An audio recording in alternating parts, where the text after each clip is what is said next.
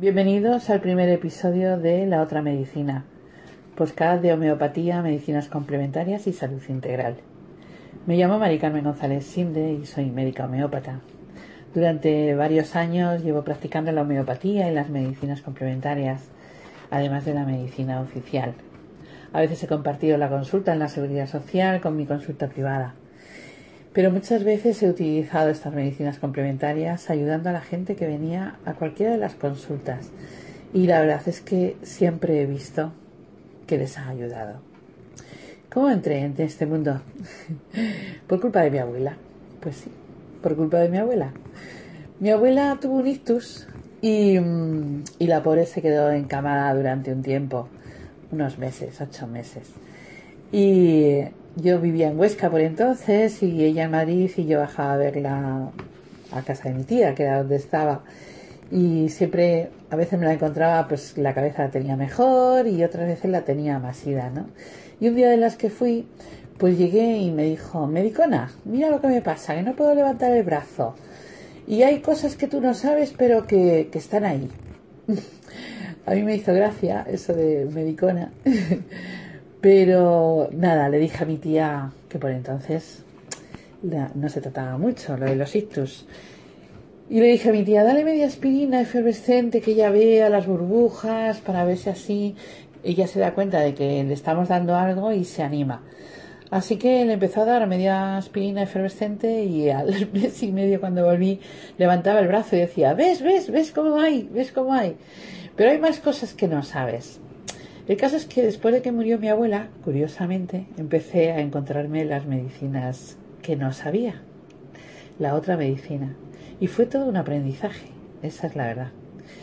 Cuando yo terminé la carrera, a los pocos años yo estaba trabajando en urgencias en Getafe, y bueno, eh, recién acabada y haciendo investigación para hacer la tesina y trabajando de médico, pues ya se sabe, tenía ese orgullo, esa soberbia, esa sensación de que yo era alguien que valía mucho, ¿no?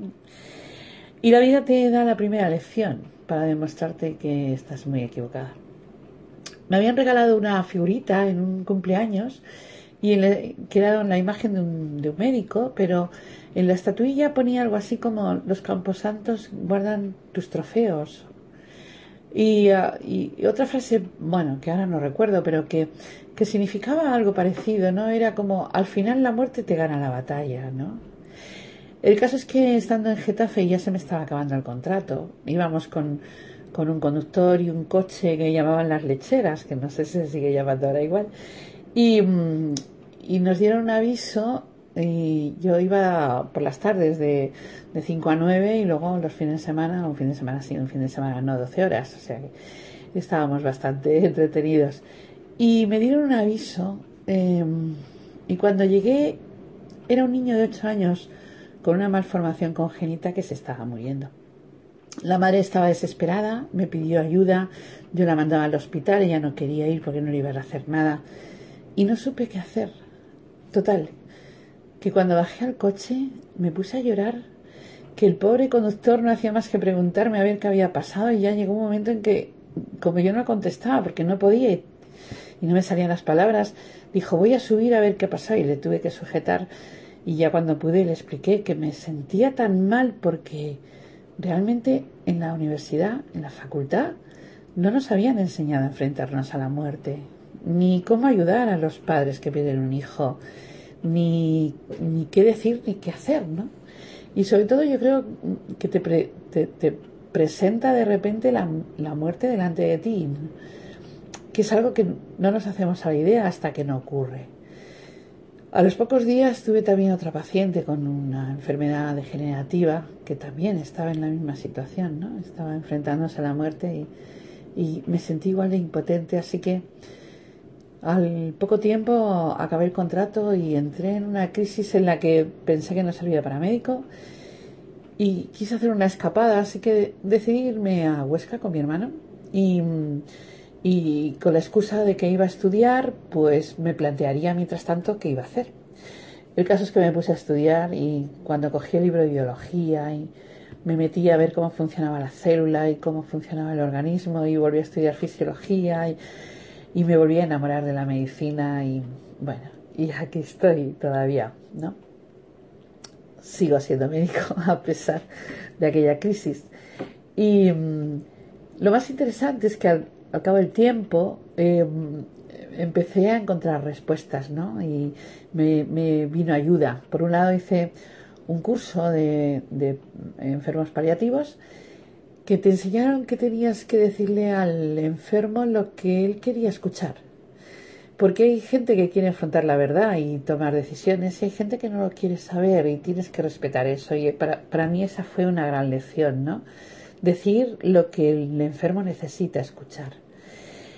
Pero después también descubrí libros como, como el de Elizabeth Kubler-Ross, que habla de la muerte, más allá de la muerte, y, y muchas vidas, muchos maestros de, de, un psiquiatra que, que, descubrió la reencarnación y se atrevió a hablar de ella en, en su libro, Brian Weiss, que es muy conocido. Y esos dos libros a mí me han ayudado mucho y, y los, los he utilizado también para ayudar a la gente, ¿no? Y recomendarlo. El caso es que me acuerdo que en Jaca eh, tuve un paciente que tenía un cáncer de, pulmón y no, de estómago, de estómago era así, porque el especialista era de digestivo. Y eh, la familia no quería que se le dijera. Total, que el pobre hombre mmm, estaba viviendo toda la angustia, el solo de lo que le estaba pasando y todo el mundo decía que no, que te vas a curar y, yo me sentía fatal. Y luego, después de que murió, dije, no lo volveré a hacer, no me voy a callar. El caso es que al cabo del tiempo, a los dos o tres años, no, a los dos años, estaba en, Fraga y tuve un paciente y la mujer también me decía que no me dijera nada. Pero un día llegué a la casa y me dijo el hombre, doctora, esto se acaba. Y le dije, ¿qué? Dice, me, que me muero. Y dije, que me voy a morir. me dijo, que me voy a morir. Y le dije, yo también. Dijo, pero yo me voy a morir antes. Le dije, ¿cómo lo sabes? ¿Cuánta gente se ha muerto desde que estás enfermo? Por un accidente, por un infarto, porque ha cogido otra enfermedad. No sabemos, todos venimos para irnos. Esto no es una venganza, ni un pecado, ni pobrecito de mí porque me toca a mí no le toca a los otros. Antes o después todos nos vamos. Y yo, si quieres, te cuento lo que yo pienso de la muerte. y me dijo que sí y me escuchó. Y le dije, para mí la muerte es como un viaje a África sin teléfono. Estás en otro lugar, pero no te puedes comunicar. Pero sigues vivo. Quizás no el cuerpo, pero sí tu alma. Estás ahí. Y lo bonito de eso es que llega un momento en que hay un reencuentro. Todos nos volvemos a encontrar forma parte de nuestra experiencia, venimos para vivir y marcharnos. Y, y el aprendizaje es intentar aprovechar todo el tiempo que, que estemos aquí para ser felices cuando podemos, siempre que podamos. Cuando murió, la mujer vino a darme las gracias porque habían podido hablar, habían podido llorar juntos. Él empezó a, a, a compartir esa angustia que tenía, y los miedos, puso cosas en orden que tenía pendientes y mm, aquello la mujer me lo agradeció un montón. A veces aprender a vivir es aceptar la muerte y entender la vida, ¿vale? Y quizás eh, no nos lo enseñan en la facultad, no nos lo enseñan en la escuela, no nos enseñan en la familia, pero tenemos un miedo a la muerte que es irracional. Mi sobrino con siete años dijo cuando murió mi padre, otro ciclo de vida que se ha cumplido. Y es así. Venimos para hacer un ciclo y nos tenemos que ir. Y cuando nos vamos, nos tenemos que ir habiendo disfrutado. Hay una película que es Los siete sueños de Kurosawa. Y la, la, última parte de la película eh, es eh, una escena muy bonita, muy bonita, en la que se oye una música y hay un chico que, está caminando y se encuentra con un anciano y, él, y le pregunta por la música, que si es una fiesta, y el anciano dice que no, que es ha muerto una vecina y, están celebrando que ha vivido muchos años y ha podido disfrutar la vida. el final de la película es un baile y una alegría, van echando pétalos de flores y van cantando como si fuera... me gustaría que escucharais esa parte porque a mí me, me encantó.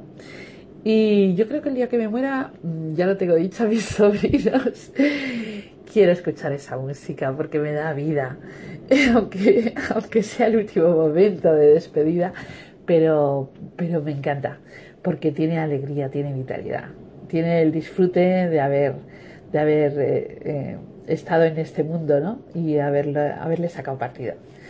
Bueno, espero que también hayáis sacado partido de esta, de esta charla y y nos vemos la próxima. Chao.